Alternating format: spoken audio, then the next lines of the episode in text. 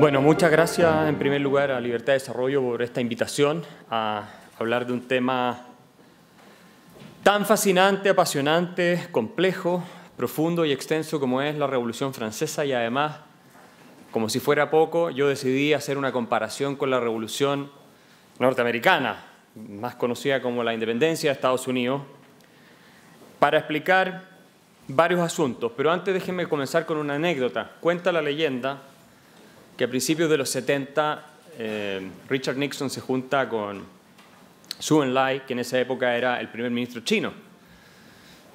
Y Nixon le pregunta, bueno, ¿y tú qué piensas de, de la Revolución Francesa? Y la respuesta del primer ministro chino habría sido, It's too soon to say, 1900, principios de los 70. Hay algunas versiones que dicen que se refería a las revueltas del 68 más que a la Revolución Francesa, pero así se interpretó y es una anécdota que, que ha circulado desde entonces.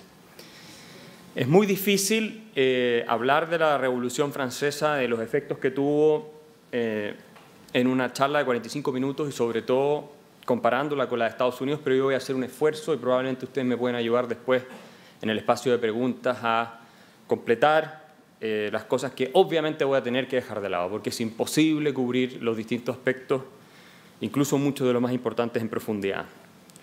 Así que este es el título de la charla. Francia y Estados Unidos, la revolución contra la revolución. Y en el transcurso de la presentación espero que vaya quedando claro por qué decidí titular eh, esta charla de esa forma. Partamos primero con algo que me parece fundamental. El concepto de revolución, ¿dónde surge? Originalmente viene de la astronomía. El primero en utilizarlo en un tratado de astronomía fue Copérnico en esta obra que ustedes ven aquí, de 1543, en la cual él habla de la Revolution Bus Orbium, ¿no es cierto? Conceptos que vienen del latín. ¿Y a qué se refiere el concepto revolución en este contexto? Se refiere al movimiento circular y recurrente de los astros. Se refiere a la idea de que hay un ciclo y que los cuerpos celestes se mueven en ese orden y vuelven siempre, ¿no es cierto?, al mismo punto de partida. ¿ah? No mucho tiempo después, este concepto se introduce en el mundo de la política para referirse a transformaciones que lo que buscaban, o alteraciones en la situación política y el contexto, que lo que buscan es volver a un estado original de cosas. El mejor ejemplo, y este es el que lo populariza, es la Revolución Gloriosa de 1688 en Inglaterra, que, como ustedes recuerdan, consistió en una rebelión de los nobles que habían sido, por Jacobo II, perseguidos en sus propiedades, eh, eh, había buscado consolidar su absolutismo y tenía también la intención de abrir las puertas al catolicismo, que era algo que en esa época en Inglaterra para las mayorías protestantes entre los nobles era algo intolerable. Finalmente, eh, el rey eh, termina abdicando, no puedo profundizar demasiado la historia, termina abdicando, le ofrecen a William Durange que se venga a Inglaterra, se case con la hija, que es María II, hija del rey, y en la medida en que acepte, eso sí, un Bill of Rights, una carta de derechos que lo que hace es reafirmar los límites del poder soberano y este es que se considera el origen de la monarquía constitucional parlamentaria en Inglaterra. Ahí se asume que parte la historia moderna de los límites al poder del rey de manera más clara, más fundamental, y el Parlamento asume un rol mucho más decisivo en los asuntos del país. Ahora, ¿qué es lo que es interesante en el concepto de revolución en este contexto? Que si ustedes se fijan, el Bill of Rights, como dice abajo, dice, hablan de en estas circunstancias, ¿no es cierto? La gente que está reunida ahí, los nombran, examinan los mejores medios para que los fines y declaran en primer lugar, como han hecho en casos semejantes sus antepasados, para defender y asegurar sus antiguos derechos y libertades esta revolución, que se llamó gloriosa porque no hubo prácticamente derramamiento de sangre, por eso se la llamaron gloriosa en la misma época, no hubo sangre, violencia realmente en esta revolución, se consideró de todas maneras una revolución porque se restauraba el orden de derechos que supuestamente, y que no supuestamente, históricamente traían los eh, ciudadanos, básicamente los nobles en este caso, los que no eran eh, integrantes de la corona, ¿no es cierto? Se restauraban esos derechos de los, eh, de los ingleses, de los Englishmen, básicamente, ¿no es cierto? Aristocracia en este caso, pero obviamente no estamos hablando de una democracia general como las que conocemos hoy día. Pero es un paso importante en la historia de la protección de los derechos individuales, ¿cierto? Habíamos tenido la, Magna, la Carta Magna mucho antes, varios siglos antes. Entonces, tener presente que la revolución en este contexto indica el retorno a un origen. Estamos todavía un poco en la lógica de la astronomía, pero ahora en materia política. La Declaración de Derechos del Hombre y el Ciudadano, que viene como producto de la Revolución Francesa eh, en 1789 y que es inspirada, y voy a hablar de eso más adelante, en el Bill of Rights, en la Declaración de Derechos del Estado de Virginia, que fue antes que la Declaración eh, de Derechos del Hombre y del Ciudadano en Francia, pero que fue eh, la francesa anterior al Bill of Rights de la Constitución norteamericana, que viene mucho después, ¿verdad? Bueno, esta también tiene en principio, y que fue inspirada por facciones liberales dentro de la Asamblea, tiene en principio menciones a un retorno, a un origen que se ha olvidado y que ha sido aplastado por el Estado francés, en especial por el rey Luis XVI en este caso, ¿cierto? Por el absolutismo francés. Y si ustedes se dan cuenta, en la declaración, esta es la apertura de la declaración, se dice que el olvido y el menosprecio de los derechos del hombre son las causas de las calamidades públicas, ¿cierto?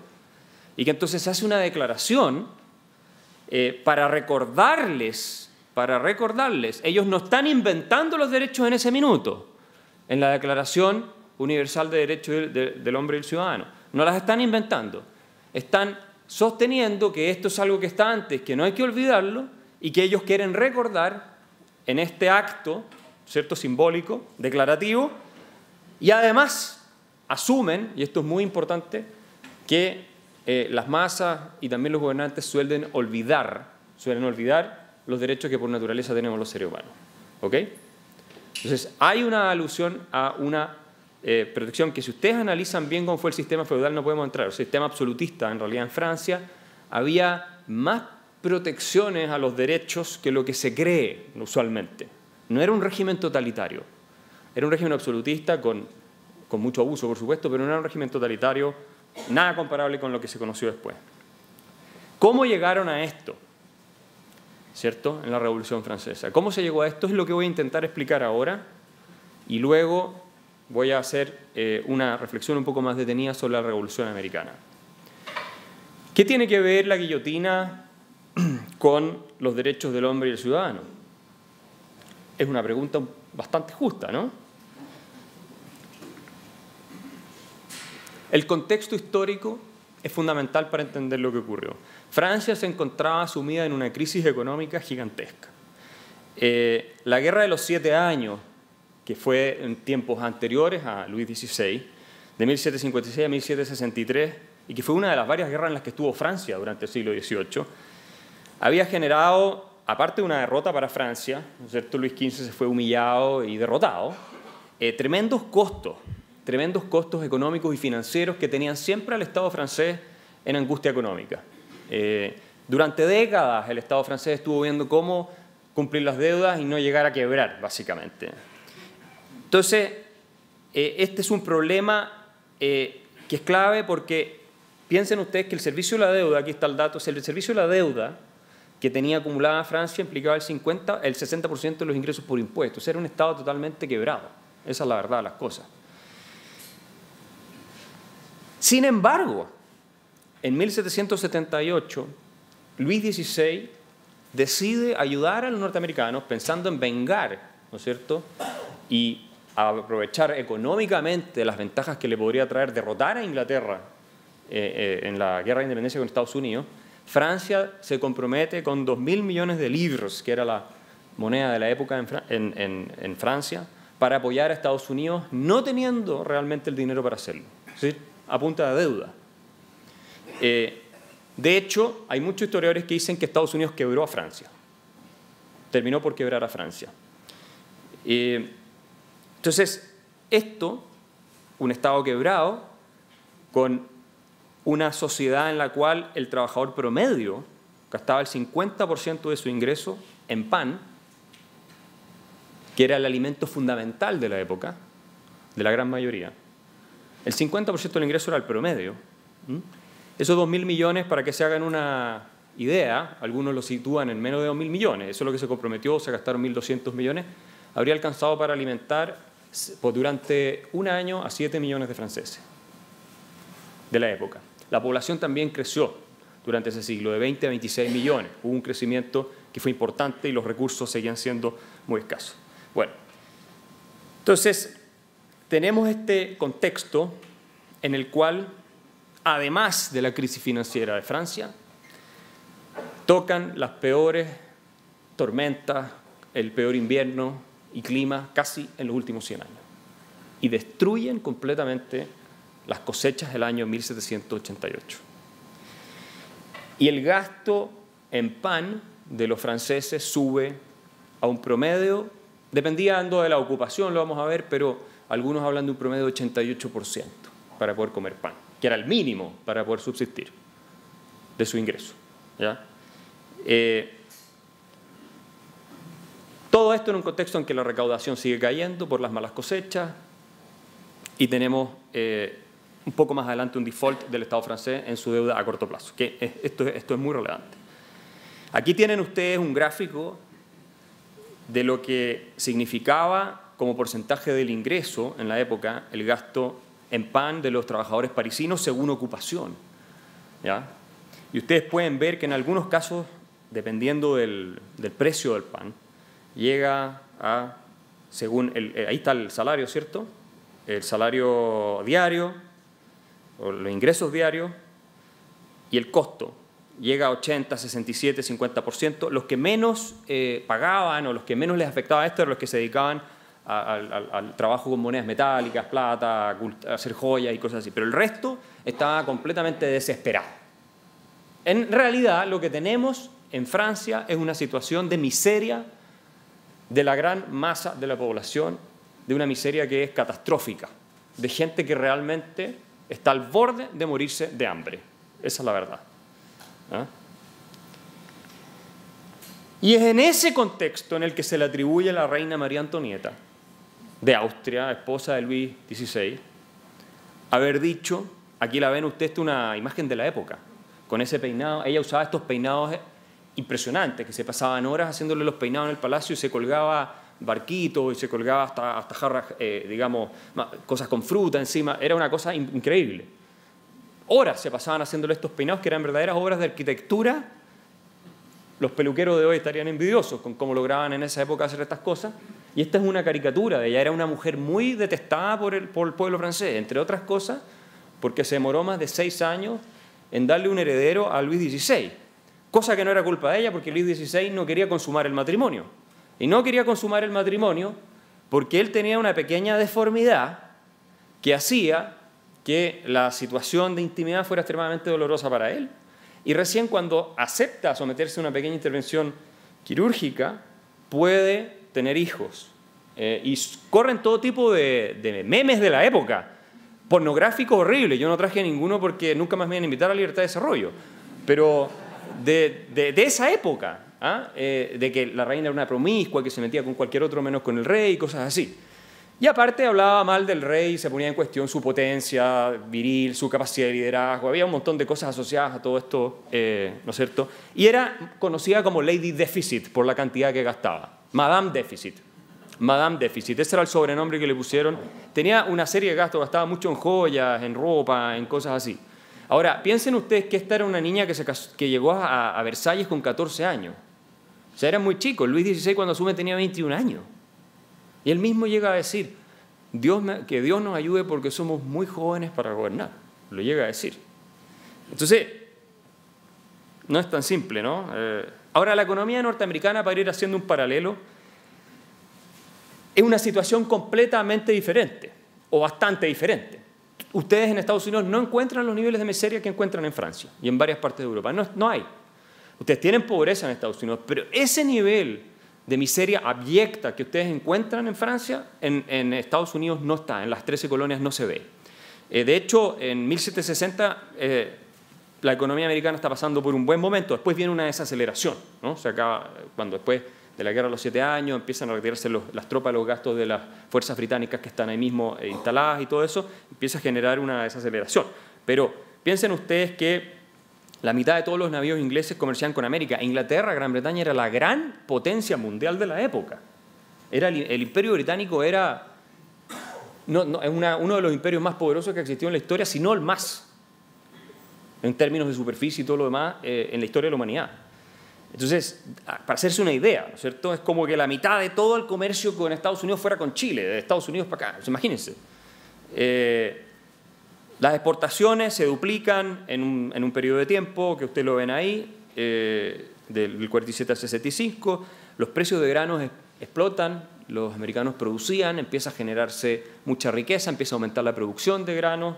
En fin, hay todo un, auge en la calidad de vida y empiezan a importarse los lujos, cosas de lujos que antes eran imposible pensar, cubiertos de plata, cosas de ese estilo, que se empiezan a importar de Europa y de otras partes. En fin, eso es un dato que me interesó, el tiempo de correos de Filadelfia a Boston cada la mitad en los 50, que son indicadores de progreso, también tecnológico, y que Pensilvania se, se compraban 8.000 pares de zapatos al año. Para la época, esta era una población obviamente mucho menor que hoy, nada de esto era imaginable ni soñable en Francia. Entonces la situación de la economía en Estados Unidos para la época de la revolución o de la rebelión de las colonias es muy diferente a la francesa.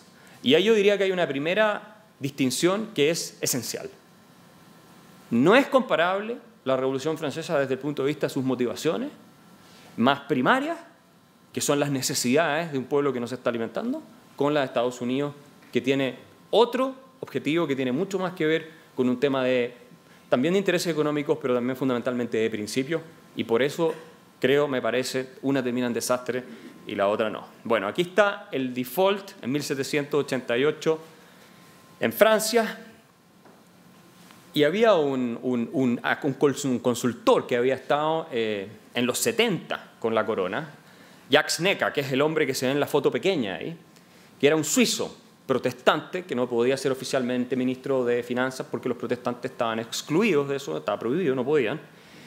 Pero eh, era un hombre muy popular porque una de las cosas que él planteaba era que el, gobierno estaba para preocuparse de la población, de la ciudadanía, del bienestar, que no les faltara pan, que no les faltara nada. Y además fue el primero en hacer una eh, cuenta pública del el balance fiscal francés. Él fue el primero en hacerlo. Entonces, en esta situación de crisis financiera desesperado Luis XVI, lo llaman de vuelta porque era popular, lo cual eh, aliviana un tanto las pasiones. A todo esto, en Francia ustedes ya tenían eh, los famosos bread riots, lo que, lo que son las revueltas estas eh, violentas por, por, buscar pan, que se empiezan a saquear las panaderías, empieza, tú empiezas a tener esa crisis de que la gente se empieza a poner violenta. ¿ah? Esto ya estaba pasando. Empieza un principio de anarquía. ¿ok? Y lo que hace NECA es decir, usted tiene que llamar a los estados generales le dice a Luis XVI, que estaba muy reacio a hacerlo. Hubo unos intentos anteriores del ministro, del, ministro de Finanzas, en particular del, de buscar con asambleas de notables una salida, pero todos se declararon incompetentes para resolver el problema. No les gustó las propuestas del de, eh, ministro de Finanzas que proponía subir otros impuestos, aplicar un impuesto territorial parejo a todo el mundo, incluyendo los nobles, etc. Entonces, al final no pudieron resolver el problema y NECA en realidad es él gracias a él que se convoca a los estados generales que no se habían convocado desde 1614.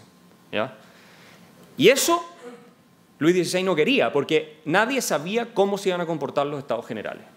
Era una cosa completamente impredecible. Y era reconocer además que estaban en un estado de crisis prácticamente terminal. Los convocan, sin embargo. Luis XVI finalmente convoca a los estados generales, que como ustedes saben, eran tres estados, ¿verdad? Esta es una imagen de la época. Eh, teníamos, tenían, eh, tenías el, estado, el tercer estado, el estado llano, el tercer estado, que constituía el 96% de la población. El clero y la nobleza. El clero y la nobleza no pagaban impuestos en Francia, prácticamente. La, nobleza decía, nosotros ponemos nuestra vida cuando el rey va a la guerra, eh, y, nosotros comandamos la fuerza, las tropas y todo, por lo tanto no tenemos por qué pagar impuestos. Y el clero decía, nosotros somos los intermediarios con Dios, menos aún vamos a pagar impuestos. Entonces, la, peso de, prácticamente todo el peso del Estado francés, que era un Estado gigantesco burocrático para la, la época, recaía en el tercer Estado, la gente común y corriente, eh, que era el 96% de la población. Entonces empieza, aquí empieza a tomar la Revolución Francesa un cariz de revolución social, de resentimiento, en el cual lo que se plantea es por qué nosotros, que somos la mayoría de la población, vamos a tener como Estado completo un voto igual que los otros dos, siempre nos van a poder ganar. ¿Y por qué nosotros vamos a tener que pagar los impuestos y ellos no? el problema de, este, de, este, de los estados generales era que el tercer estado no tenía cómo imponerse porque tenía voto por estado. Entonces, los otros dos siempre iban a poder liquidar en la votación. Y se cuestiona la estructura completa de los estados generales, confirmando sí el temor que tenía Luis XVI de que esta cuestión se podía salir de control. Pero no sin el apoyo de algunos nobles, que sostienen que es completamente injusto que no tengan un peso parecido en el tercer estado al que tienen ellos y el clero. La revolución a partir de aquí se convierte en una cuestión de lucha de clase. Esa es la verdad. Eh, fueron pocos los nobles que, pero se empezaron a sumar cada vez más en la medida en que la presión en las calles empezaba a crecer. Esto es todo un contexto de crisis y violencia en las calles, no nos olvidemos. Todavía relativamente contenida. ¿ah? Entonces, ¿qué ocurre? Se juntan en Versalles, se discute durante un par de semanas y eh, el rey cuando oye la intención de que eh, tengan el mismo peso los, el tercer Estado, les cierra el salón donde se juntan, les clausura el salón donde se estaban juntando a discutir.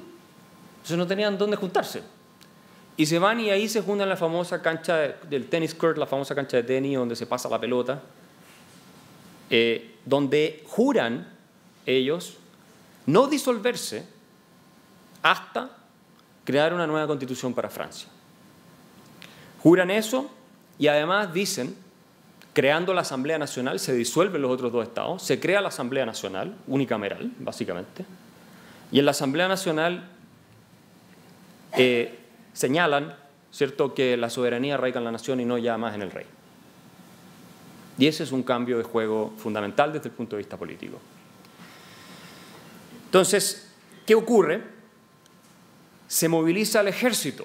Las tropas de Luis XVI, algunos dicen que sin el que sepa, sin que lo supiera, pero aparentemente sí sabía, se empiezan a movilizar más de 20.000 tropas hacia Versalles. Y esto genera, obviamente, una reacción de parte de eh, la gente, especialmente en París, que se arma una milicia popular para defenderse de la, eh, del intento de represión o de sofocar esta revuelta por parte del rey, y se crea la milicia popular, la Guardia Nacional, que es fundamentalmente integrada por gente común y corriente. La Revolución Francesa no habría sido posible sin la disposición a la violencia de la masa de gente que estaba eh, en situación precaria, digamos. No habría existido no habría sido posible. Y por lo tanto no fue una revolución estrictamente burguesa, como lo dijo Marx mucho después. Esta fue una revolución que se hizo sobre los hombros de la gente, los hombros de la gente eh, más desvalida, aunque liderada por personajes que vamos a ver más adelante, que algunos historiadores lo describen como unos simplones completamente convencidos de su superioridad moral sobre los demás. Entonces van y se toman la Bastilla el 14 de julio. ¿Por qué la Bastilla? porque estaban buscando pólvora, pólvora y armas para poder defenderse del supuesto ataque que venía por las tropas del rey. Y la Bastilla además había sido un símbolo del poder real durante muchos siglos, ¿no? donde se torturaba, hacían cosas horribles que oficialmente no estaban permitidas, pero ahí las hacían. Entonces, se toman la Bastilla. Ustedes pueden ver en, este cuadro que hay algunas lanzas con pica. El, comandante que estaba en la Bastilla se rinde, entrega, lo toman, lo sacan a patadas, a combos, lo, arrojan al suelo y el tipo empieza a pedir, déjenme morir, déjenme morir, porque lo estaban torturando de tal manera que el tipo decía, déjenme morir. Lo matan, lo acuchilla, la turba, lo acuchilla, le cortan la cabeza, ponen su cabeza en una pica, y ahí está, y salen a marchar con, con la cabeza de él, matan otros más en, en, esa famosa toma de la Bastilla. Y después, y esto es muy interesante, la Bastilla la empiezan a demoler piedra por piedra. Aquí hubo mujeres, hombres, hasta niños estuvieron metidos en esta cuestión, en, la, en el asalto famoso a la Bastilla. Luis XVI estaba de cacería, mientras tanto. Versalles, de cacería. Y cuando vuelve anota en su diario, dice nada, refiriéndose a que no había casado nada, había tenido mala suerte. Cuando irrumpen en su cámara real y le dicen, Su Majestad, eh, se han tomado la Bastilla, dice, desesperado, eh, el mensajero. Y él le dice, y él le pregunta, ¿es una revuelta? No, le dice, es una revolución. Esto es histórico. ¿Qué hace la asamblea ante esta manifestación de brutalidad? Porque fue una cosa muy violenta, totalmente desbordada. La Asamblea no condena la violencia y legitima, con lo cual legitima estos, estas vías básicamente de hecho agresivas y crueles de justicia popular. La Asamblea no condenó esto. Y la violencia popular se establece como una de las formas legítimas de llevar adelante la revolución. Por supuesto, como reacción a esto, porque en la, asamblea también había nobles y había algunos del clero que se habían integrado, etc., se asustaron. Y de un paraguaso se hace todo esto. Y se le pone fin a la antigua estructura social eh, de Francia, al Estado absolutista francés. Se, terminan con los, con los, impuestos feudales que todavía se pagaban, había impuestos que se le debía pagar a los, a los aristócratas, fin del diezmo, la iglesia, el 50% de sus ingresos de la época provenía de esa fuente. Se venden las propiedades de la iglesia, se declaran propiedad nacional y se empiezan a vender para pagar deuda, para poder financiar deudas del Estado francés. Fin de venta a oficinas públicas, que era una práctica común entre los reyes, era ir vendiéndole a los distintos aristócratas eh, las oficinas públicas. Era más fácil eso que obligarlos a pagar impuestos, porque se resistían y algunos podían resistirse con, medios coactivos a su disposición. Entonces, esto era una manera de irlos comprando de alguna forma, ¿no es cierto? Esto era una práctica bien común. Los privilegios hereditarios y la asamblea se convierte eh, en asamblea constituyente. Se propone darle a Francia una, eh, abocarse ahora sí a la creación de una constitución. Que lo que buscaba era mantener la monarquía constitucional. Todavía no se estaba pensando seriamente, en términos generales, en eliminar la monarquía como, como figura, digamos, y para transitar derechamente una república. Y finalmente la Declaración de Derechos del Hombre y el Ciudadano, donde se esbozan los principios de una monarquía constitucional. ¿Qué ocurre? Que poco tiempo después hay rumores de una nueva movilización de tropas por parte de Luis XVI, que está en Versalles. Luis XVI no está en París. Eh, la Asamblea se va a París, pero él está en Versalles. Y esto es muy interesante. Eh, estos rumores de movilización desatan la ira de las que se llamaban las mujeres de fisherwomen, las mujeres del mercado, donde vendían pescados, vendían distintas cosas, que eran mujeres eh, tremendamente temidas porque eh, eran más grandes, eran más, trabajaban físicamente mucho, tenían cuchillos de este porte para vender la carne, todas esas cosas, y indignadas empiezan una marcha a Versalles para eh, obligar al rey a venir a París y atacar a la reina.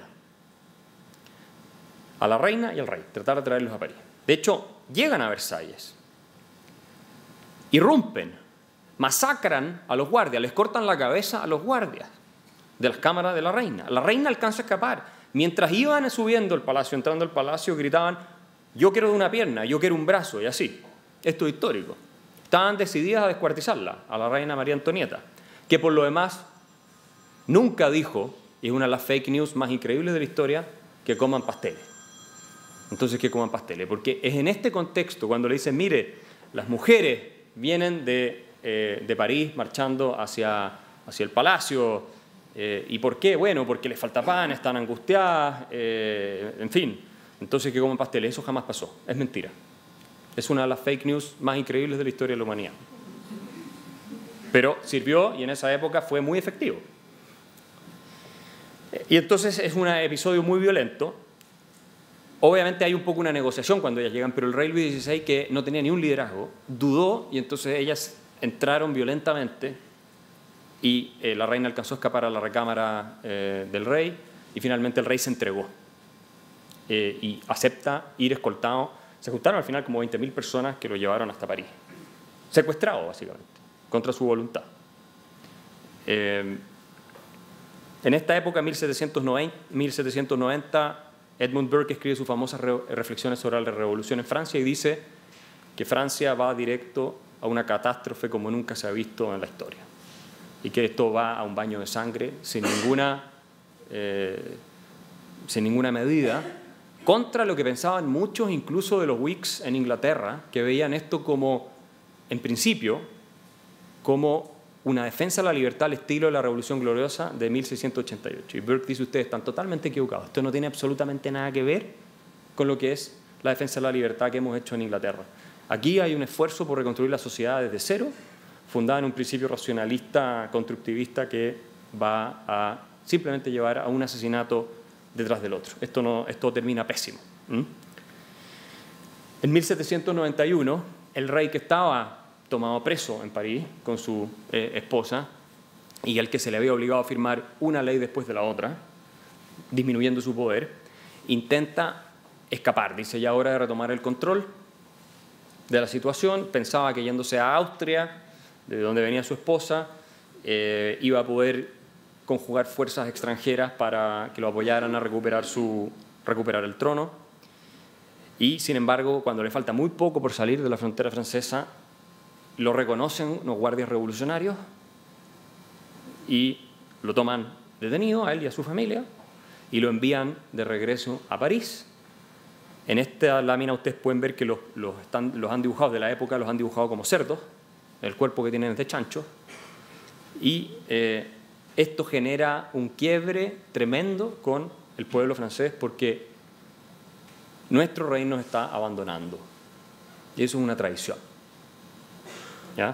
Evidentemente con la intención de volver después a, a, frenar la revolución. Ya a esta época las cosas estaban saliendo de control. Ustedes pueden ver acá, esto es como Inglaterra veía lo que estaba ocurriendo en Francia en 1792. Eh, pueden leerlo, La libertad francesa, pueden ver que es bien terrible el, el cuadro que dibujan ahí arriba, contra la libertad inglesa, ya la opinión pública en Inglaterra, la opinión informada estaba cada vez más en contra de lo que estaba ocurriendo en Francia. Y ustedes pueden ver que abajo hablan de equality madness, ¿ah? la locura de la igualdad, que es esa cuestión que, también Burke denuncia como una de las causas que va a llevar a, a un desastre. Ateísmo, todas esas cosas. ¿Qué ocurre en este contexto? Prusia, eh, amenaza con que si le llega a pasar algo, en Prusia estaban exiliados los hermanos del rey, Luis XVI, Prusia amenaza con que si le llega a pasar algo a la familia real, va a destruir París.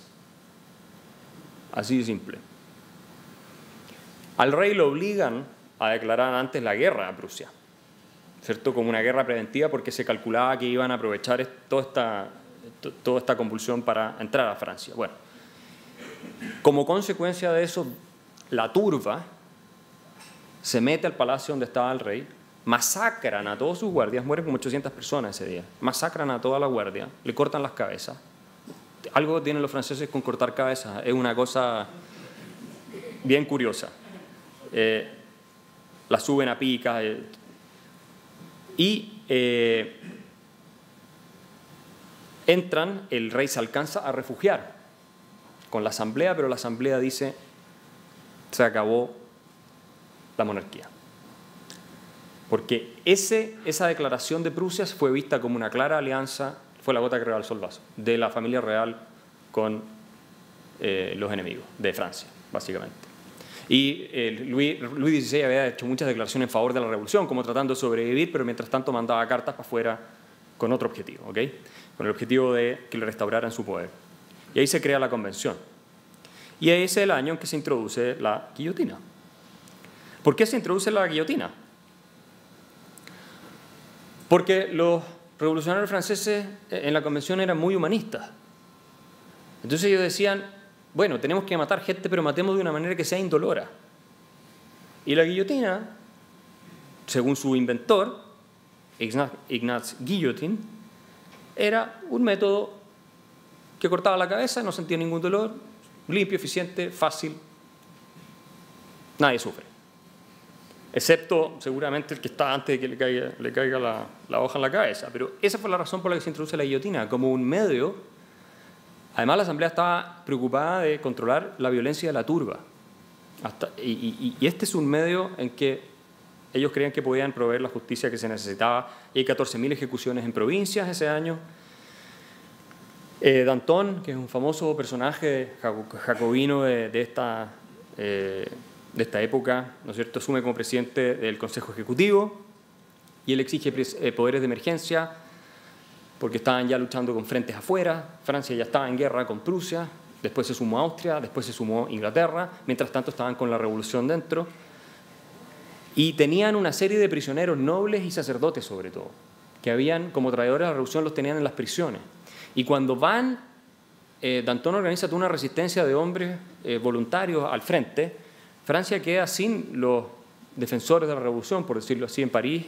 Eh, y en cuatro noches esos prisioneros, por temor a que se puedan rebelar, los masacran a todos. A las mujeres las violan eh, y las matan. Eh, y a, a, los hombres los ensartan también en picas, les cortan la cabeza, les hacen todo tipo de atrocidades. Bueno, fue una cosa, fue masacre, fue una masacre realmente brutal. Esto generó un shock a nivel mundial, por supuesto. Aquí hay una caricatura de la época de Inglaterra, medios en Inglaterra, cómo veían ellos lo que estaba ocurriendo. Los sans-culottes, por lo demás, son estas milicias obreras, obreras tal vez no es la palabra adecuada, pero la, las milicias que se habían formado de los...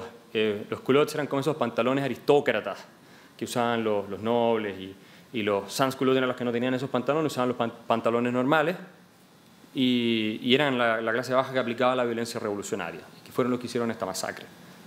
Y aquí tienen ustedes una cosa bien, ustedes pueden dar cuenta que es bastante horrible de cómo se ve esto en otras partes. Comparado estos 14.000 más 1.400, ya vamos en unos 16.000 muertos así oficiales, porque son más, y después vienen muchos más, con la Revolución Americana, en que se hace un gran alarde por la Boston Massacre, usted la han oído hablar, la masacre de Boston del año 1770, y que fue una cosa así que indignó a los colonos en Estados Unidos, donde tropas de británicos provocadas por patriotas, por locales, provocadas, donde lo dejaron casi opción, eh, masacraron a, a, locales, digamos, a, a colonos americanos, hubo cinco muertos. Cinco muertos. Cinco muertos y tres heridos, creo. La diferencia es gigantesca.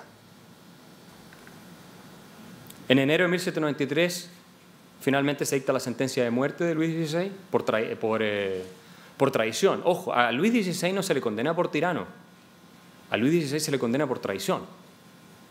¿Ah? Ese es un dato bien interesante. No se le condena por ser un tirano, sino por traición que es distinto de lo que se dice en las colonias americanas respecto del rey de Inglaterra, de Jorge III, de, George, eh, de Jorge III, que se dice que él sí es un tirano y se le, y se le ejecute, se le corta la cabeza. A. Obviamente esto generó un impacto también a nivel eh, europeo eh, y en Estados Unidos que fue impresionante, o sea, de la locura que estaba ocurriendo en Francia. Eh, no se le dejó hablar y se le guillotinó.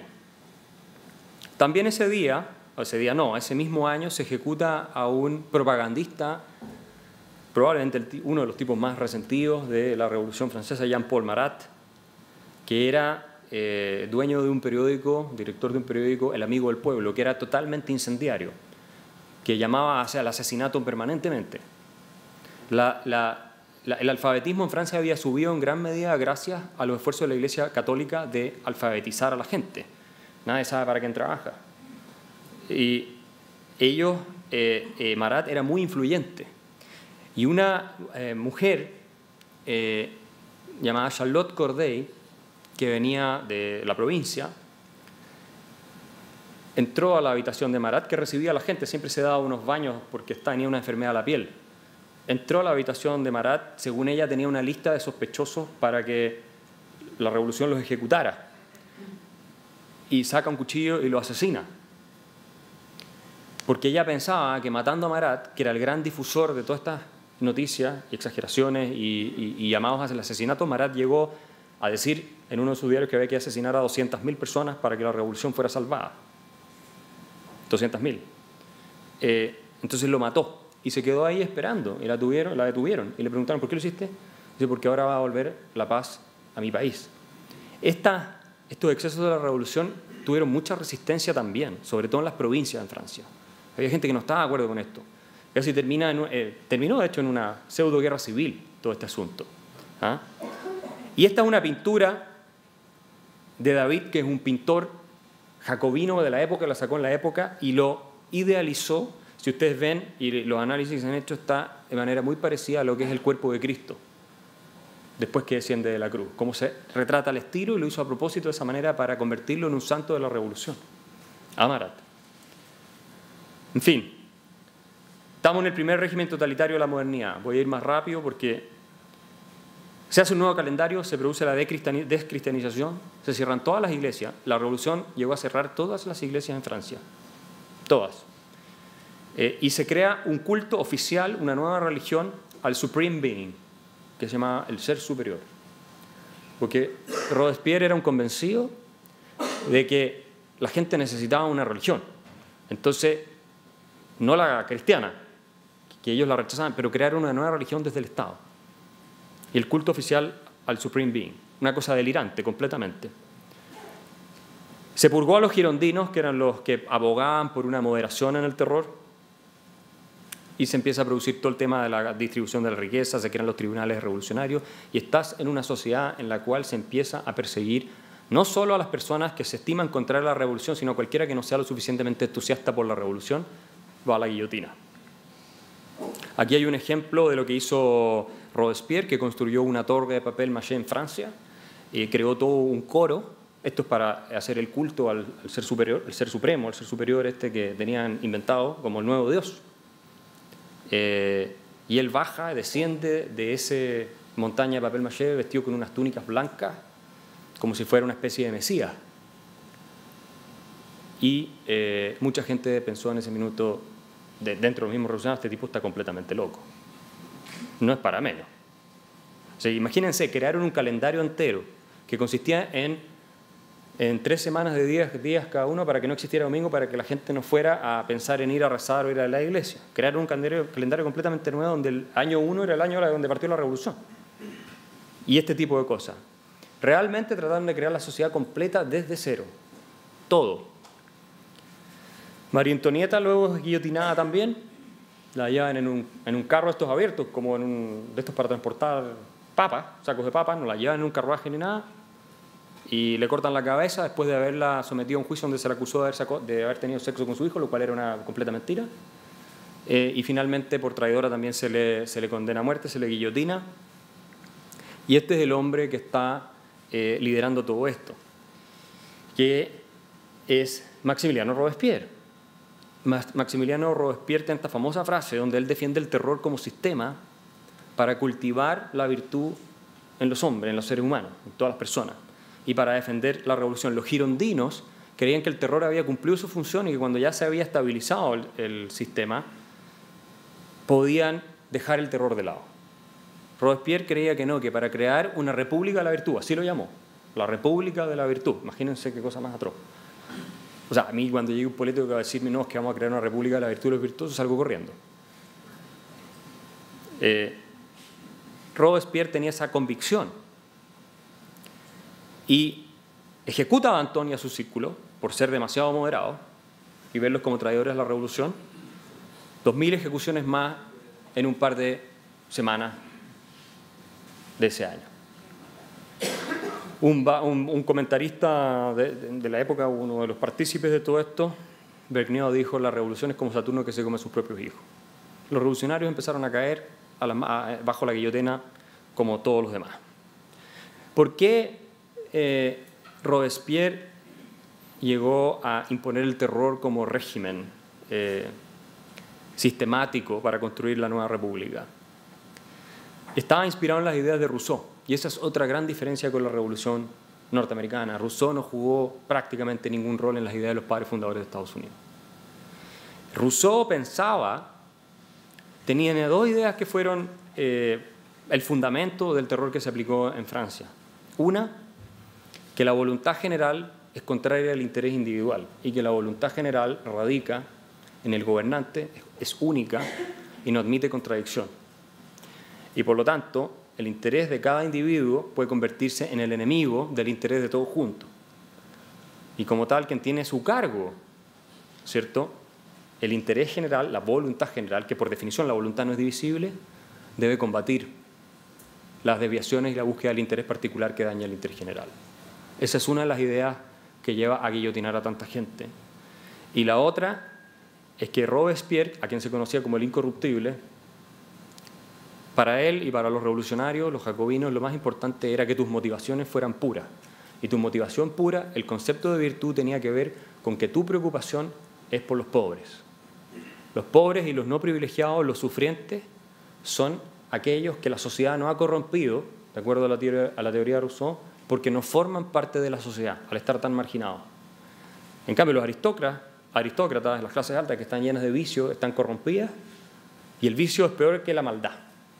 Y eso hay que purgar a la sociedad. La motivación intrínseca tiene que ser la pasión o la compasión por los que sufren. Eso es lo que entiende por virtud, y los que sufren, los pobres. Ahora, en vista de que tú nunca puedes entender ni conocer realmente la motivación de la gente, porque lo que nosotros mostramos hacia afuera, sobre todo en el mundo político, nunca es quienes somos realmente por dentro.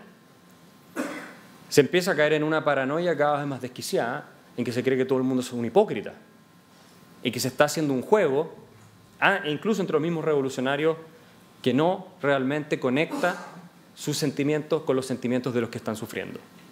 Esto es mucho más eh, complejo, yo lo podría explicar más, pero no hay tiempo. Bajo esa lógica, Robespierre empieza a ejecutar a todo el mundo, porque todos se convierten en sospechosos. Era, el director, básicamente era el que gobernaba, el dictador en Francia en ese minuto, ¿no es cierto?, el Comité of Public el Comité de Seguridad o Salvación Pública, si lo, lo traducen algunos.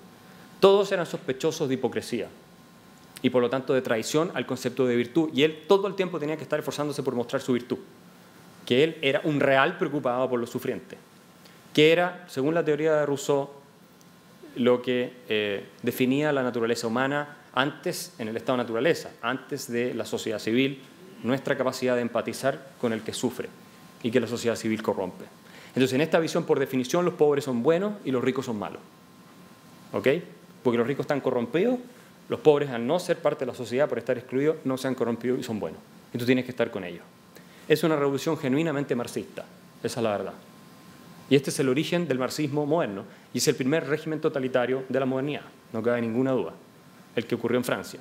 ¿Por qué? Por la desviación, que como empezó con la libertad, a los asuntos sociales, a la cuestión social, cosa que nunca existió en el caso de Estados Unidos. ¿Ok? Aquí tienen una famosa cita de Robespierre. Al final todo tiene que ser socializado, los medios eh, de producción tienen que ser socializados, solo el superávit puede quedar como algo privado. O sea, es genuinamente una visión eh, socialista en los jacobinos la que predomina. ¿ya? Eh, finalmente, Robespierre comete un error en, su, en, su, Uno podría decir locura, pero la verdad es que era bien sistemático con los principios que siguió comete un error fundamental. Viendo traidores en todas partes, llega un día a la asamblea, a la convención y dice, tengo una lista, imagínense ustedes son la convención, yo llego y les digo, tengo una lista yo soy el gran ejecutor, me he despachado decenas de miles de personas, tengo una lista de nuevos sospechosos, muchos de los cuales están acá. que son traidores a la revolución y tienen que ser guillotinados. Mañana voy a volver y se las voy a dar a conocer. ¿Cuántos minutos sobreviviría hasta mañana yo? Si yo le digo eso, cualquiera de ustedes puede ser sospechoso. Entonces lo que le pasó a Robespierre es que llega con su lista famosa, no lo dejan ni hablar, lo toman preso, porque cualquiera de los que estaba ahí podía ser el próximo, lo detienen, lo encierran, él se trata de suicidar, se pega un tiro en la boca, era un orador espectacular, es paradójico que haya muerto pasado su última hora sin poder hablar. Se pega un tiro en la boca, no logra suicidarse, sobrevive, y finalmente eh, los Termidorian, así se conocía esa época del año según el calendario revolucionario, lo terminan condenando a la guillotina y Robespierre termina como el que ya hierro mata, hierro muere, guillotinado. El que guillotina vive, a guillotina muere. Y con la muerte de Robespierre se acaba el terror. ¿Ok? Para ir cerrando, en Estados Unidos, esta filosofía, estas ideas que llevaron al régimen del terror, nunca tuvieron un arraigo profundo, por lo menos no en lo que fue su eh, independencia de Estados Unidos. Y John Adams lo dice, que no ha leído nada más absurdo que Rousseau y el Betsus, que fueron, sobre todo Rousseau, uno de los grandes inspiradores, si no el más gran inspirador de los jacobinos en la Revolución Francesa. Dice que una cosa absurda. Él detestaba, decía que la Revolución Francesa había sido una locura completa. Después de lo que les he mostrado, no hay muchas dudas, ¿no es cierto?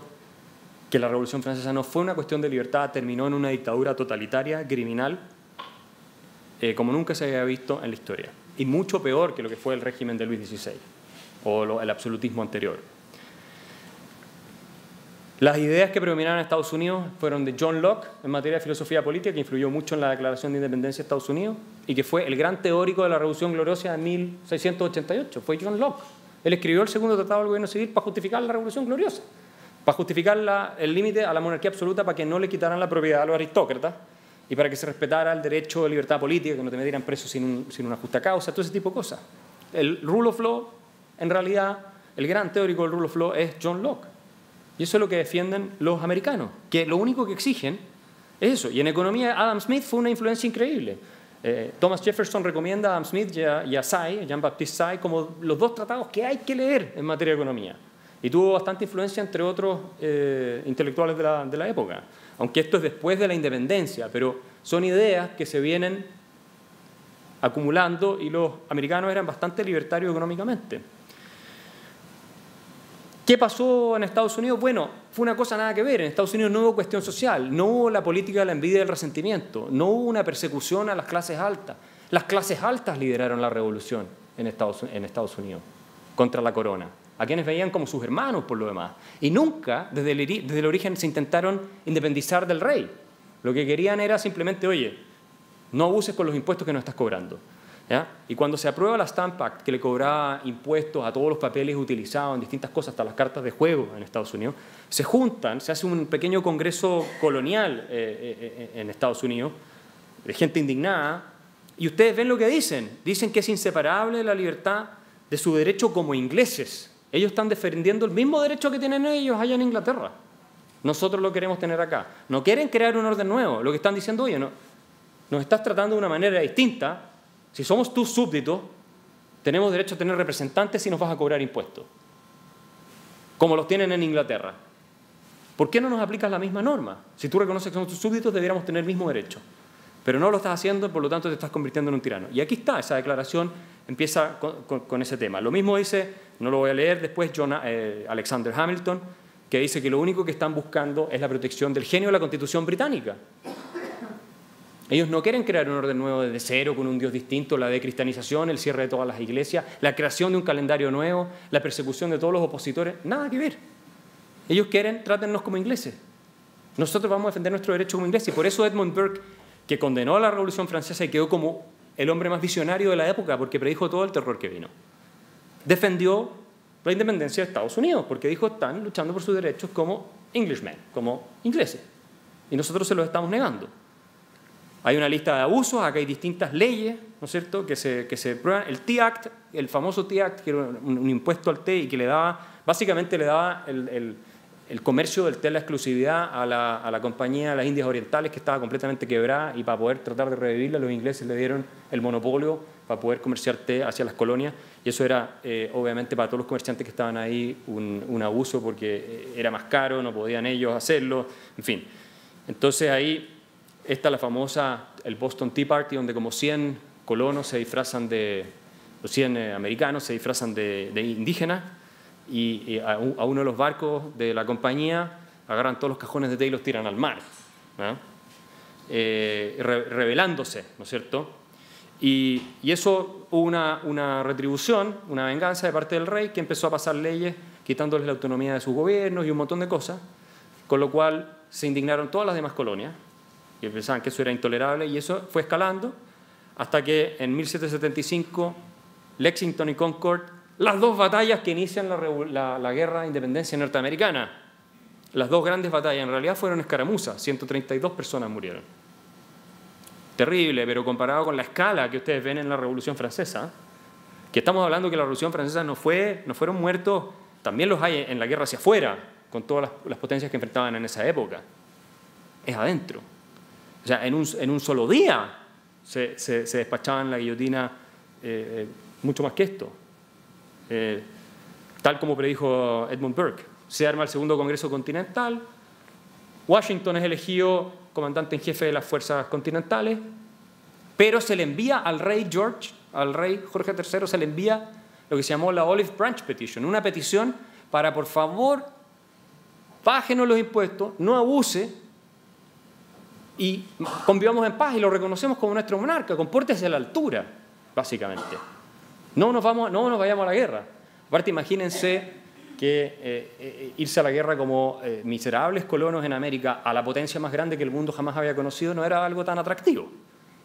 Había que tener bastantes pantalones para hacerlo. Y había algunos que no querían de frentón ir a la guerra con Inglaterra y otros que sí. Pero finalmente el rey los declara en abierta rebelión, vienen todas las batallas y en 1781 se rinden las tropas británicas en Yorktown, gracias también al apoyo francés. Eh, y el total de muertos, yo, yo, esto es un poco obsceno hacerlo, pero hay que tener un nivel de la escala de las cosas. El total de muertos en toda la guerra de independencia de Estados Unidos fue 4.400 del lado de los patriotas en acción, más otros 17.000 que se calcula que murieron, hay distintos cálculos eh, eh, por enfermedades y cosas así, y unos 24.000 en total entre prisioneros, muertos por enfermedades y muertos en acción de las fuerzas británicas. El régimen del terror, eh, el régimen del terror la Revolución Francesa, se calculan 166.000 muertos en esos cuatro años, 166.000 muertos, otros dicen que son más de 200.000 más 5 millones de muertos, producto de todas las guerras que se derivaron de la Revolución Francesa, incluyendo las guerras napoleónicas. Porque sabemos que Napoleón fue el que vino a poner orden finalmente, que había triunfado en el frente contra Austria, contra Prusia, todos ellos, y se elige dictador, un dictador eh, que usó mucho los plebiscitos como forma de legitimar su poder, y termina ordenando la cosa. En verdad, que fue una provincia que se sublevó contra eh, las políticas de, eh, de la revolución, de los revolucionarios franceses, las políticas de la convención, se asesinó a más de 100.000 personas, solo en verdad, en una región de Francia. Se las, se las, subía a botes al río y se les tiraba y se les ahogaba en el río. Más de 100.000 personas, algunos calculan 170.000 personas, en un par de, de días esto. Es el primer genocidio según hay historiadores que dicen que este es el primer genocidio que ha existido en los tiempos modernos, fue el que hicieron los revolucionarios franceses con los campesinos, muchos eran campesinos, otros eran más aristócratas, pero hay una discusión ahí de eh, que era una región que no quería tampoco ser conscripta forzosamente para ir a combatir el frente de batalla, ni la de cristianización y todas esas cosas. Piensen en eso, la Revolución Francesa. ¿Qué tiene que ver esto con la Revolución eh, Americana? Nada. Nada. 100.000 personas o más. Finalmente, ¿por qué la Revolución Francesa terminó en la catástrofe completa que terminó? Porque ustedes saben que no llegó democracia a Francia, lo que hubo fue una dictadura, después siguieron monarquías, hubo avances en cosas que no se pueden negar, por cierto, en, fines de, se terminaron ciertos privilegios, cosas que se mantuvieron en la era napoleónica. Napoleón además trabajó sobre esa base, el Código Civil y un montón de otras cosas. Pero la Revolución Francesa, que terminó siendo una dictadura totalitaria, genocida, si es que le creemos a esta versión de la historia, según Lord Acton, que fue un gran historiador eh, de origen austríaco, pero británico, o de origen alemán, pero británico, la eh, causa fue la teoría de la igualdad. Lo que la Revolución Francesa terminó buscando sobre todo, y esto es una lección que nadie debiera olvidar, sobre todo fue la igualdad, la igualdad social de todos los ciudadanos. Y su preocupación fue el bienestar material de la gente, no la libertad. Los norteamericanos, tal vez porque no tenían la condición de miseria por la que estaban pasando las poblaciones en Francia, nunca hicieron del propósito de su revolución hacer feliz a la gente, proveerle con los bienes materiales para su subsistencia, ni mucho menos eliminar las distinciones de clase. Ahora, cuando ustedes examinan a los líderes revolucionarios, que eran extremadamente radicales, los jacobinos en especial, obviamente, eh, eran personajes muy resentidos y llenos de odio y rabia. A, veces con razón. Eh, no digamos que la monarquía se prestaba para ser muy amable. Pero esto es una lección que no nos podemos olvidar. Las teorías de la igualdad llevan a sus extremos y a sus lógicas consecuencias, como esta, me refiero a la igualdad radical planteada de esta manera, solo pueden conducir al terror. Y las revoluciones marxistas son directas herederas de esta tradición y sin ninguna excepción, todas terminaron en el terror. Muchas gracias.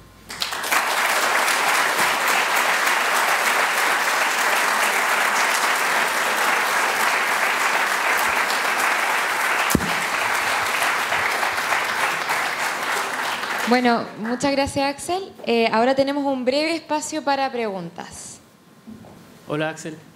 Eh, mi consulta es si tú crees que la segunda enmienda de la Constitución de Estados Unidos tiene eh, un valor fundamental en la libertad. Sí, bueno, así lo vieron ellos. Eh, hay dos derechos básicos para los norteamericanos, el derecho a portar armas para rebelarse, ¿no es cierto?, en contra del tirano y el derecho a libertad de expresión, que interesantemente sale en la Declaración de Derechos de Hombre Ciudadano francés, pero después, al poco andar, la Convención eh, reinstaura la censura. Todo aquello que se publicara contra la revolución es censurado. Entonces, termina aplastando completamente los mismos principios que defendió. Así que libertad de expresión, el derecho a portar armas, hoy día lo vemos como una cosa de loco de los gringos. ¿ah? Eh, y acá en Chile se están haciendo esfuerzos por parte del gobierno de restringirlo cada vez más. No, sé si es tan sensato, obviamente nosotros no tenemos esa tradición de que nos vamos a levantar en armas contra el gobierno. Los americanos sí la tienen pero efectivamente los que terminan con las armas son los delincuentes, los que si ya van a ir a robar le importa poco cumplir o no con la ley de armas, o ir a asaltar. Así que desde el punto de vista de la tradición norteamericana, me parece que sí, nosotros tenemos la mala costumbre en la tradición europea continental de endiosar el Estado y de creer que el Estado eh, eh, cuida y nos protege y vela por nuestro bien, que también es una de las lecciones de la Revolución Francesa. Eh, los jacobinos pensaban eso. Los revolucionarios franceses creían que el Estado estaba para servir al, pueblo, digamos, en contra incluso de sus propios intereses individuales. Y nos olvidamos que el Estado es el instrumento opresor por excelencia.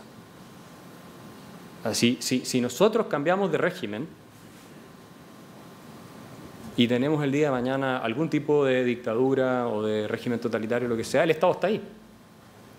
Pero tú no tienes cómo protegerte. Y si no, pregúntenle a los venezolanos.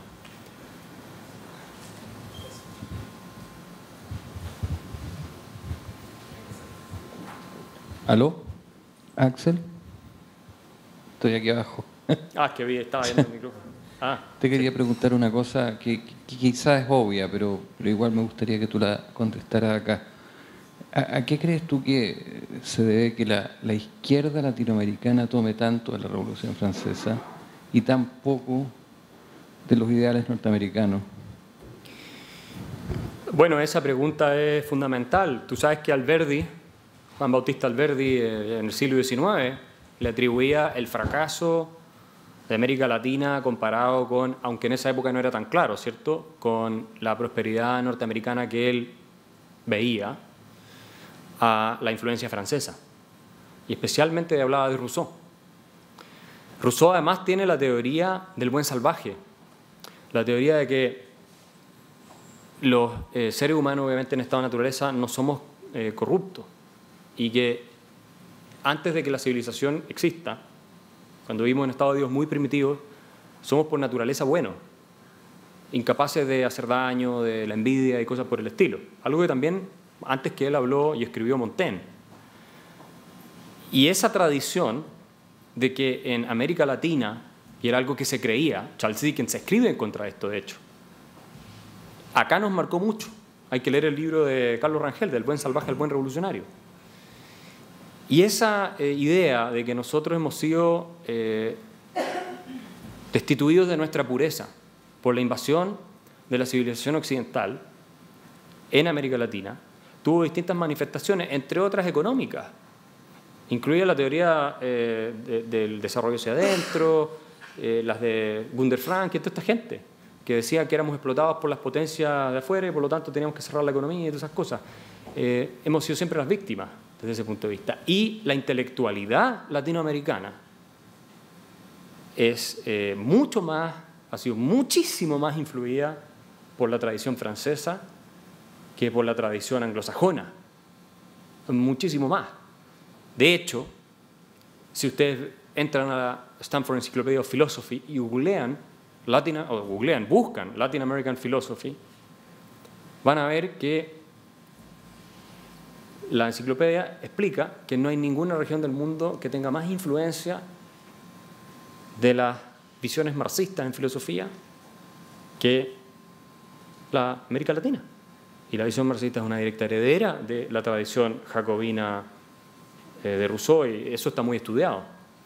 Entonces, eh, es una lástima porque nos habría ido mucho mejor si no creyéramos en la idea de la voluntad general y que el Estado está para cuidarnos a todos. Y cuando nos empezamos a alejar de ahí, Chile es un buen ejemplo, aunque en el siglo XIX teníamos un francés que era más bien liberal, era seguidor de Tocqueville y no de los revolucionarios, Corcel Senuil, no fue bastante bien comparado con otros. Y cuando nos alejamos de eso y volvemos a la idea de que el Estado tiene que ser gigantesco, redistribuir y cuidarnos a todos de todo, tienes Argentina. Eh, eh, la respuesta puede ser más sofisticada, pero para mí esa esa es, una de las razones centrales por las que nosotros estamos, nos ha costado tanto avanzar.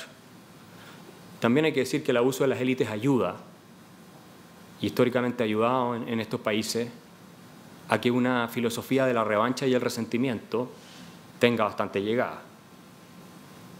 Y por eso es tan importante tener mercados abiertos y competitivos donde las élites se oxigenen y sean móviles. Haya gente que sube y gente que baja, de acuerdo a sus talentos, a su esfuerzo y a su mérito. No una cosa cerrada donde los que están arriba están arriba, porque eso en algún minuto termina explotando.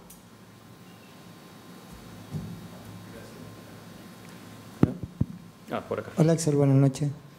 Eh, mi consulta es que mencionaste a John Locke. Eh, John Locke en parte su discurso dice que, o sea, como que acepta un poco que el Estado en ciertas ocasiones intervenga, en ciertas ocasiones muy puntuales, porque siempre es como, eh, hay un supuesto, digamos, en favor de la libertad, pero no, no una libertad tan estricta. ¿No consideras que es un poco peligroso esa visión un poco utilitarista, mezclarla con la, la doctrina, mezclar esa doctrina utilitarista con el liberalismo clásico, con la filosofía liberal? Eso debe permitir que en, cierta, en ciertos casos ah. el Estado pueda intervenir ¿No crees que eso puede, puede ser como un germen para que brote? Sí, pero John Locke te pone, por ejemplo, el caso de... Él es un estricto defensor de la propiedad privada, ¿verdad? De hecho, se le, se le cree eh, como el filósofo del capitalismo por muchos de sus críticos, pero él te pone el caso de si tu casa se está quemando, ¿no es cierto? Si tu casa se está quemando y, y, para, y para evitar que se contagie el fuego hay que destruir la casa al vecino que no se está quemando, eh, Locke te dice, bueno, hay que destruir la casa al vecino porque si no se quema todo el pueblo. ¿ya? Esos son principios que básicamente a lo que apelan es a una idea de razonabilidad. El, liberalismo clásico nunca ha establecido una defensa dogmática, absolutista del derecho a la libertad ni del derecho de propiedad. Hay una presunción en favor de la libertad y en favor de la propiedad que quien quiere afectarla tiene que tener una prueba tan poderosa, un argumento tan contundente para afectar la propiedad o restringir la libertad en ciertos casos, que eh, se justifique. De lo contrario, no es aceptable.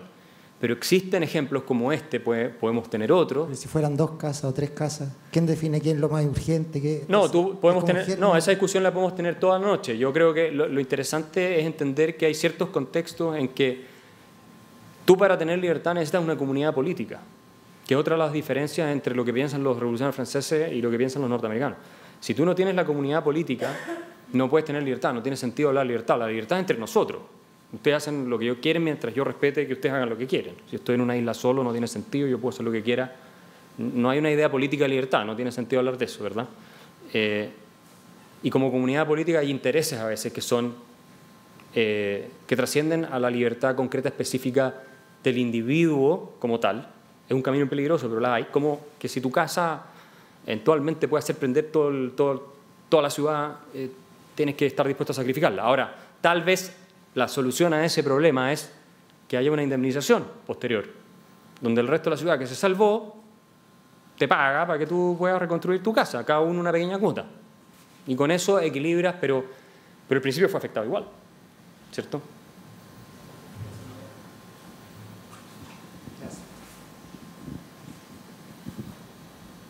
¿Quién tiene el micrófono? Ah.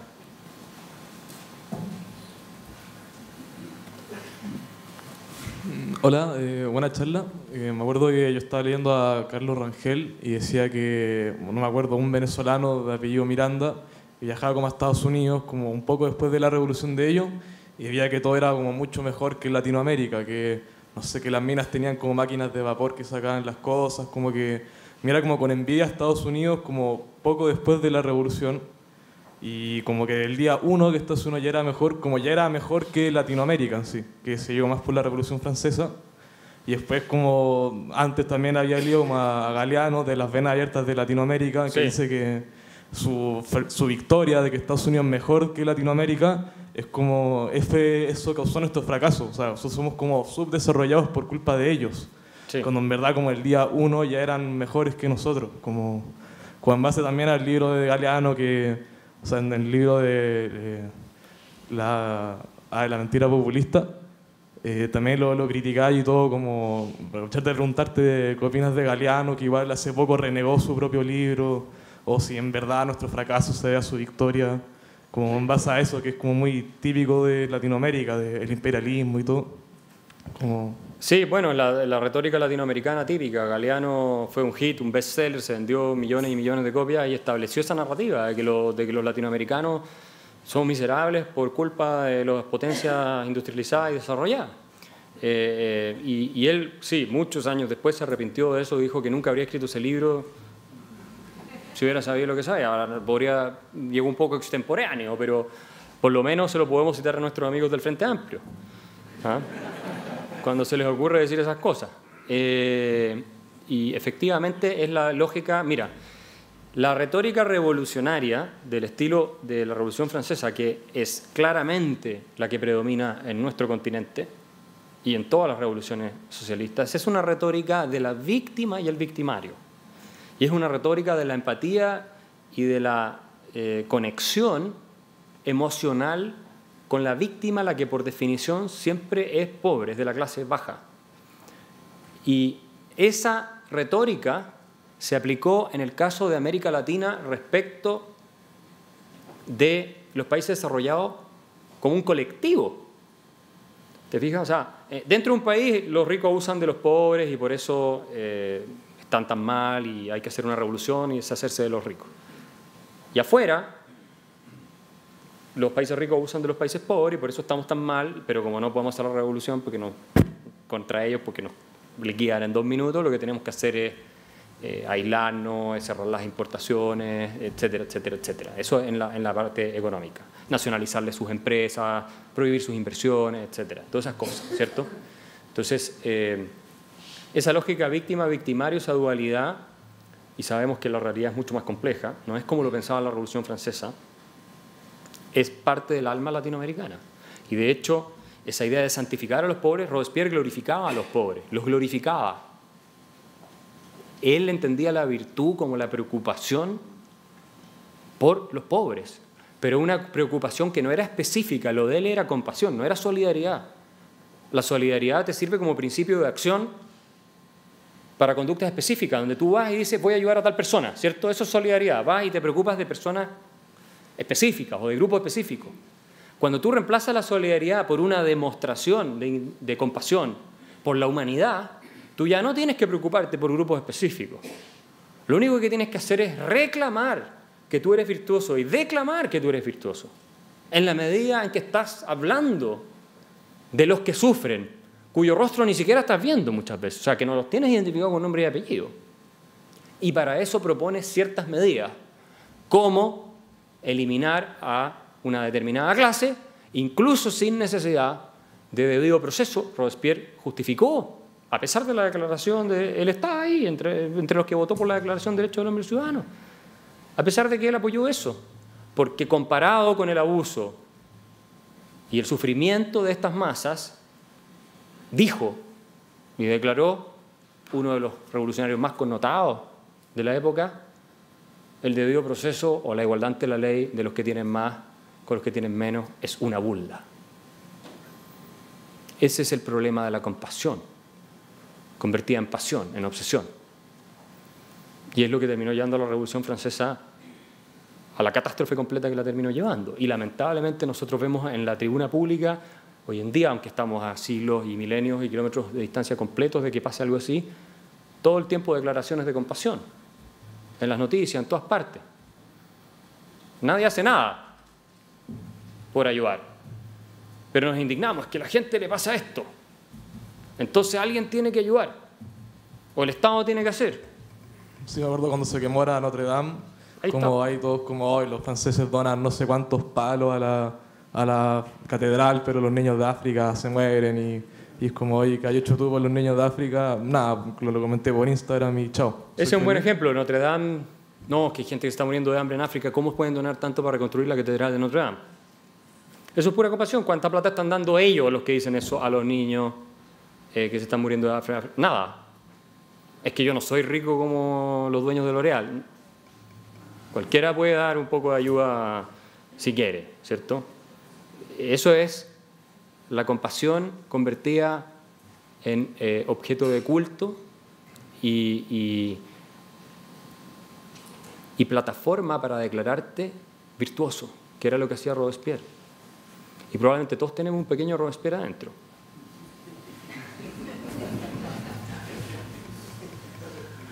Hola Axel, eh, te agradezco la charla y quería consultar un poco relacionado con lo mismo que estábamos hablando recién.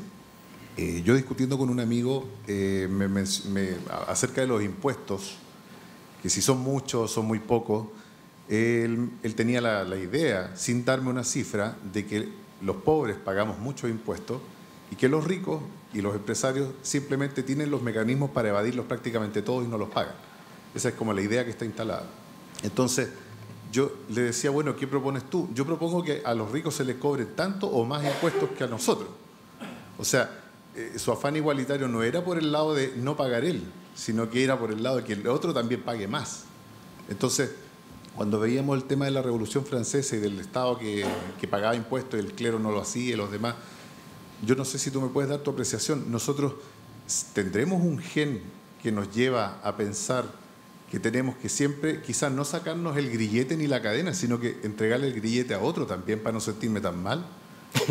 O sea... bueno, tú sabes que en su libro sobre la envidia, el sociólogo alemán Helmut Schöck dijo que el envidioso cree que si él tiene una, una pierna quebrada y se la quiebra al vecino, él va a caminar mejor.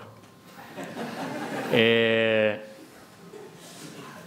la envidia y el resentimiento fueron sin ninguna duda, más allá del contexto que les expliqué, el motor de la Revolución Francesa.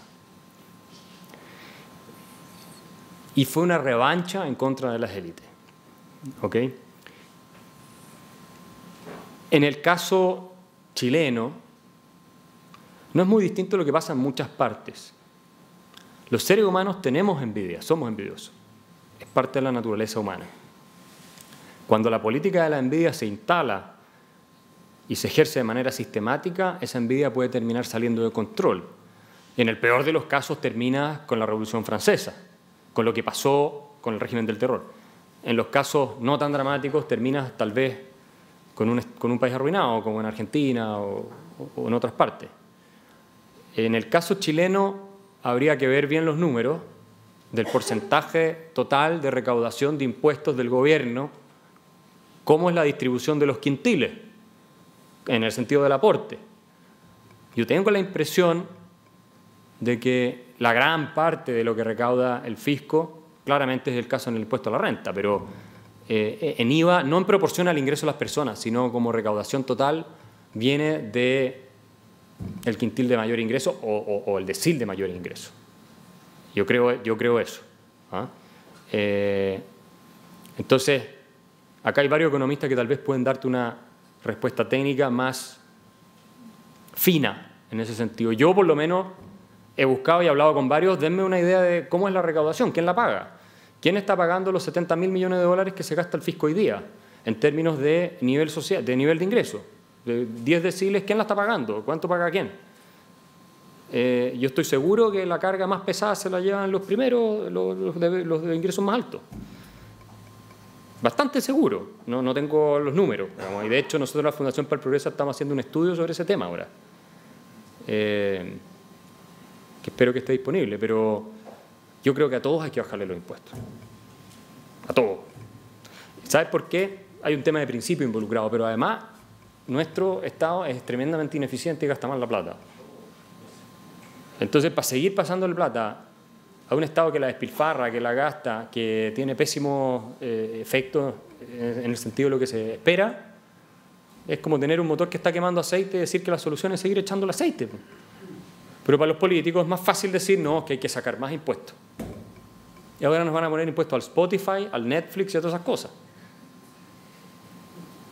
Eh, ahí sí, hay otros argumentos que para, que para emparejar la cancha, pero es lo de la teoría de la pierna quebrada. Como le quebramos la pierna a eso, ahora quebremos la pierna a esto, para que emparejemos la cancha. Eh, así que yo creo que lo que debiéramos hacer todos es pedir que sean menos impuestos y que el Estado controle sus gastos de manera más eficiente. ¿Qué plata tiene? Y viene de nuestro bolsillo. do